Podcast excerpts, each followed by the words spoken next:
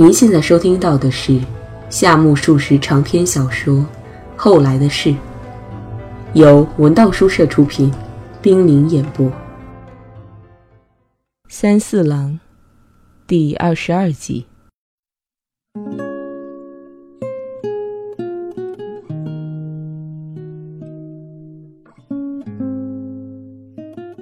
代住第二天醒来时。耳底里仍然回响着父亲昨天最后的那句话。从前前后后的事情来看，代柱不得不把最切身的问题同那句话的含义连在一起。至少自己有必要做好思想准备。父亲对自己的物质供给是从此断绝了。代柱最为担心的时期已经在眼前了。如果能设法缓和父亲的态度，即使这次的婚事可以回掉，自己也不能对以后所有的婚事都表示反对呀。即使要反对所有的婚事，也得摆出足以使父亲认可的理由呀。这些都是无法做到的。当问题涉及到有关代柱的基本人生哲学时，他更加不可能做出欺骗父亲的事来。代柱重温了一下昨天的会见，结论只有一个。一切只得朝着应该前进的方向前进。不过代柱也感到害怕，他现在的心情就好比是自己一面在促使自己顺从自然的因果前进，一面却身负着这因果的重压，被推至下临深渊的悬崖边缘了。代柱觉得，自己首先要解决的问题乃是必须找到一个职业。不过他的脑子里只有“职业”这个词，至于这个词的具体内容，就没有什么形象可言了。代柱从来不曾对任何职业有过兴趣，结果就使他不论想象起什么职业，都只能在他的表面游弋，怎么也无法进入内部去思索一下。在代柱看来。人间社会不是是一种被五颜六色分割着的图面。戴柱认为，只有他自己是不带有任何颜色的。戴柱把所有的职业都浏览了一遍之后，目光在流浪者这一角色上停下来。他在一群既像狗又像人的乞丐中间，分明地看到了自己的身影。生活的堕落将扼杀精神的自由，这一点是最叫代主感到痛苦的。他觉得，当自己的肉体上沾满了污秽之后，自己的心灵将是多么落魄呀！想到此，代主真是不寒而栗。代主想，即使处在这种落魄的状态中，也必须把三千代拖出来。因为三千代在精神上已不属于平冈了，代柱决意对他负责到底，万死不辞。不过，至今仍可认为，一个具有相当地位的人的虚伪，同沦落至极的人的亲切，从结果来看是没有什么大的差别的。所谓至死也要对三千代负责，那是必须在有了负责的目的之后，才能出现负责这一事实的。代柱感到惘然若失了，仿佛成了一个白内障眼疾的患者。代柱又去见三千代，三千代还像日前一样显得平静安详，他满面生辉，带着微笑。春风已吹开了这个女人的眉头。代柱明白，三千代对他代柱是由衷信赖的了。当代柱又在三千代的眼里看到了这样的证据时，心里浮起难以抑制的爱怜之情和同情之念。于是，他把自己看作恶棍似的呵责自己，他根本没有把要说的话说出口来。临走时，代柱说道：“什么时候得便，再到我那里去吧，好吗？”三千代表示一定去，点头微笑了。代柱见状，感到一种浑身像是被刀割过似的苦痛。代柱现在每次去看三千代，都不得不很不愉快的选择平刚不在家的时候去。开始代柱倒不觉得怎么，但是最近已经不是什么不愉快的问题，而是一天天的感到越来越难办了。再说，老选择平刚不在家的时间去见三千代，次数一多，怕招致女仆生疑。也许是过分敏感吧，代柱总感到女仆端茶来的时候，无不带着不同寻常的狐疑眼色看人。不过三千代是装作什么都不知道，至少在表面上是很平静的。对于三千代同平刚的关系问题，代主当然没有机会详加询问，偶尔随意的问一两句，三千代宁可不予回答，使人感到他只要望望代柱的脸，就自然而然的完全沉浸在这一望之中的喜悦里了。且不说他心中有没有真正担心过前后左右的乌云正在步步逼来，反正他在代柱面前是一点儿也没有流露。三千代本来是个颇神经质的女人，这两天的表现无论如何不能认为是她故作镇静。想到这一点，代柱觉得这与其是在说明三千代的处境并不怎么险恶。倒还是应该归结为自己的责任更加重大才对。我还有些话要同你说，你有空来吧。代柱比方才认真一点的说过这话后，就向三千代告别了。三千代是隔了两天才去见代柱的，在三千代来访之前的几天中，代柱没能做什么新的想法，他的脑子里深深的印着。职业这两个楷体大字，当他努力并除掉这两个字之后，断绝物质供给一事便相继涌现出来。等到这事儿渐渐淡下去了，有关三千代未来的事又卷起了狂涛巨浪。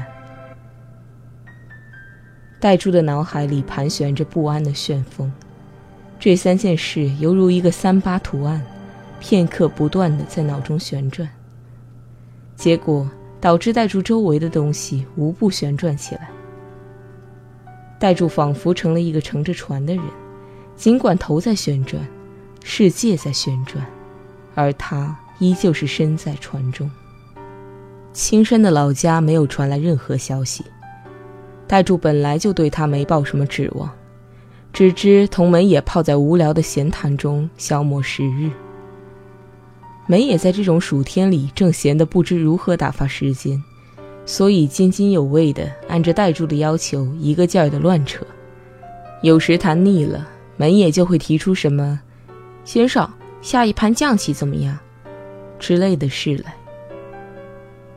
傍晚，两人光着脚板，各拎一只提桶在庭院里洒水，把原地搞得湿淋淋的。门也说声。看我把水浇到前边那株梧桐树的顶上。拎起提桶的底部要泼时，脚下一滑，一屁股跌倒在地上。茉莉在梨花旁边开出了花朵，洗手池背后的秋海棠的叶子已经相当硕大。梅雨季节总算过去了，白天天空成了白云如山的世界，强劲的太阳光透过一切。烘烤着天空，并使充溢在空中的热量射到地面上。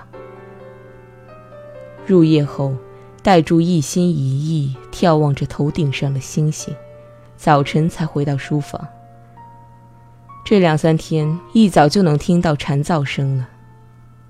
戴柱走进洗澡间，一而再的用冷水冲脑袋。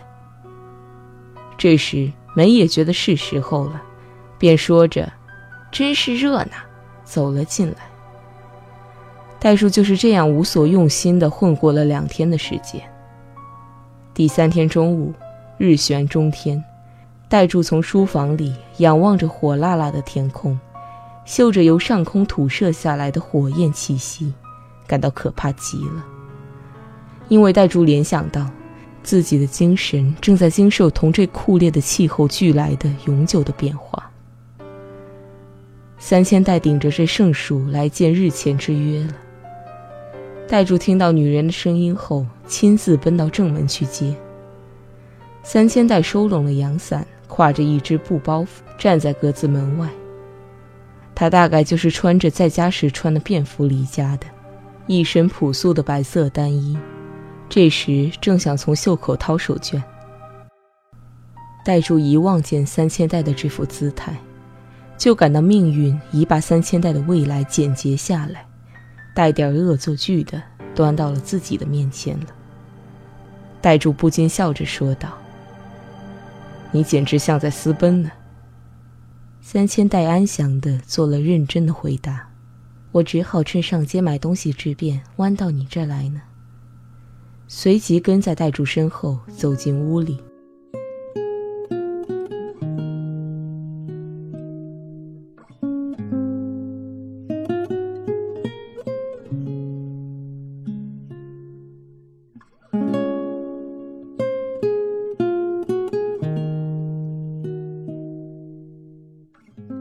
代柱立即递上一把团扇，三千代的亮颊可能是被太阳照射过的缘故吧。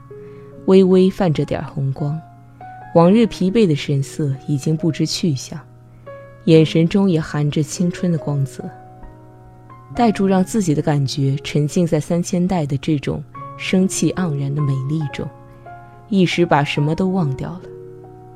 可是不一会儿，他想到一直在冥冥之中伤害着这一美丽的正是自己时，真是不胜悲伤。代柱觉得今天让三千代来此，也无疑是为了给这美丽的某个局部蒙上一层阴影。代柱好几次欲言又止，没把要说的话说出来。他觉得面对这个沉浸在幸福中的少妇，自己若有失检点，哪怕是引起他皱一皱眉头的那种极微小的担忧，都会使代柱感到自己是非常不道德的。如果没有对三千代的责任心在代柱胸中激烈的起作用，那么代柱就不会想要把自那以后发生的情况彻底披露出来，而只需代之以把上次对三千代的表白再在这间屋子里重复演一次，那也许就会在单纯的爱的欢乐中，把一切都丢到脑后去了。代柱终于下定了决心，打那以后。你同平刚的关系没有什么显著的变化吗？三千代即使受到代柱的这种询问，心里仍然是感到幸福的。即使有变化也没有关系呀。三千代答道：“你那么信赖我吗？要是不信赖，我也不会这样了。你说是不是？”代柱望着远方的天空。感到火热的反光像镜子一样炫人眼目。看来我是没有资格承受你如此的信赖的。代柱苦笑着回答，但是头脑里像烘炉似的，热得发烧。不过三千代好像根本听而不闻似的，连为什么呢都没问一句，只是故作惊讶似的哟了一声。代柱这时却认真起来了。我向你坦白说吧，其实我是个比平冈君更靠不住的人呢。你对我估计过高，那是要倒霉的。我把情况全告诉你吧。代柱以这几句话为引子，详述了自那以后自己同父亲的关系，然后说道。我自己还不知道我今后的境遇会怎么样呢。至少眼前不是一个自立的人，甚至不是一个半自立的人。所以，代柱说不下去了。所以怎么样呢？所以我担心自己恐怕未必能如愿的对你尽到我的责任。责任？你是指什么责任？请说的更加具体一些，否则我不明白。代柱一贯认为，物质状况的忧郁是最重要的事，而生活贫困就无法使自己所爱的人感到满足，所以他只想到求得富有乃是自己对三千代应尽的责任之一，除此之外，简直没有什么其他明晰的想法了。我不是指道义上的责任，而是物质上的责任。我并不希冀这种东西呀。尽管你表示不希冀，但这毕竟是必不可缺的。不论今后我同你之间的关系会进展到什么新的领域。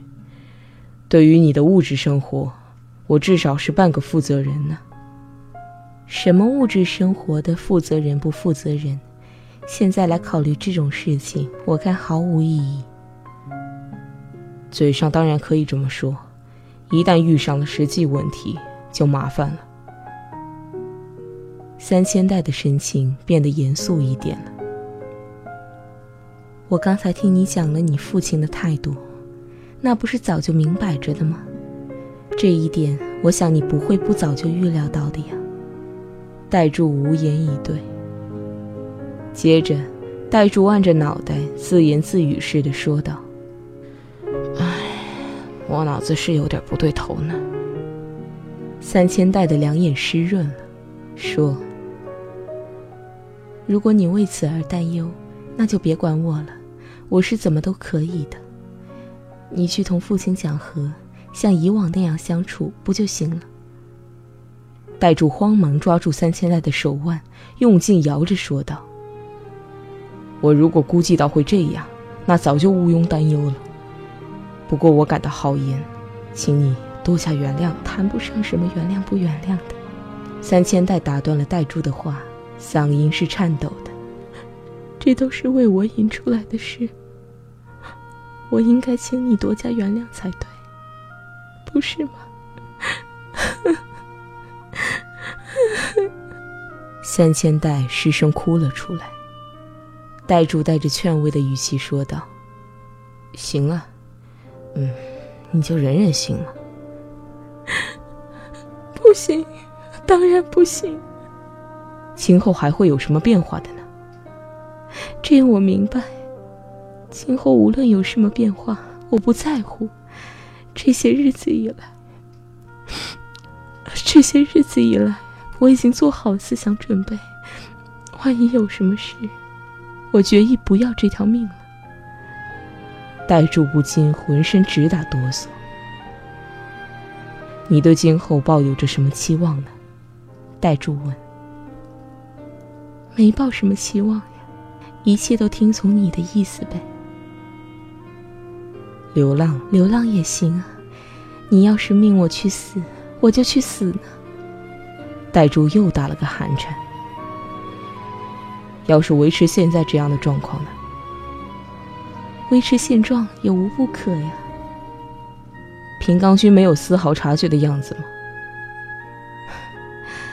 也许有所察觉，不过我已经铁心不移了，所以根本不在乎。即使什么时候被他杀了也无所谓。你别净说这些毫无意义的话，什么死了、被杀了。不过，其实让我爱怎么就怎么。我这种身体也不可能活很久的，不是吗？戴柱的身子僵住了，惶悚地瞅着三千代。三千代好像歇斯底里发作似的，放声哭了。歇斯底里发过一阵后，渐渐的平息下来。三千代仍像平时一样，是一位安详、娴雅、睿慧而不露的美丽女子。她的眉宇间尤其显出了喜滋滋的神韵。这时，代柱问道：“我去见平冈君，当面同他解决，你看行不行？”这能行吗？三千代好像颇为吃惊。我看可以。代柱坚定的回答。那好，一切听你就是了。三千代说。那就这么样吧。我们两人瞒着平冈君而在暗地里行动，这毕竟不太好。当然，我只对他谈到要他好好理解眼前的事实这一程度。我准备就我的差错向他表示虔诚的歉意，这么做的结果也许不能达到自己预期的目的，但是，不论搞得怎么不好，我也不会闹出什么乱子来的。像现在这种上下不着边际的处境，是你我都很苦痛，对平冈君也没有什么好处。只是，我下定决心行动后，想必你要感到没脸见平冈君了，这倒是令人难安的。不过说到没脸见人，应该是我没脸见人。但我想，不管自己的行为是如何没脸见人，只要承担道义上的责任是理所当然的。那么，纵然毫无其他利害关系，我也至少应该把你我之间发生过的情况告诉平冈君。你说对吗？而且，言下来说，这乃是重要的自白。他将决定今后如何处理这个问题。所以我就觉得更有必要如此行动了。我是完全理解的呀，反正我已做好了充分的准备，万一有什么意外，无非是一死了之。谈不上什么死呀，即使说死，也根本不到时候嘛。再说，要是会引起这种危险，我现在又何苦非去找平冈君谈呢？三千代又哭起来了。哦真是太对不起了。等到太阳西斜的时候，代柱让三千代回去了，不过没像以往那样送出去。他在书房里耳听着蝉噪，待了一个小时左右。代柱当面向三千代表明了自己将来的情况后，心里非常痛快。他想给平冈写封信，商量一下什么时候见面方便。提起笔后。突然意识到这种责任非同小可，而深感棘手。写了“拜齐”两个字后，便没有勇气继续写下去。猝然之间，只见他身上穿着一件衬衣，光着脚向庭园奔去。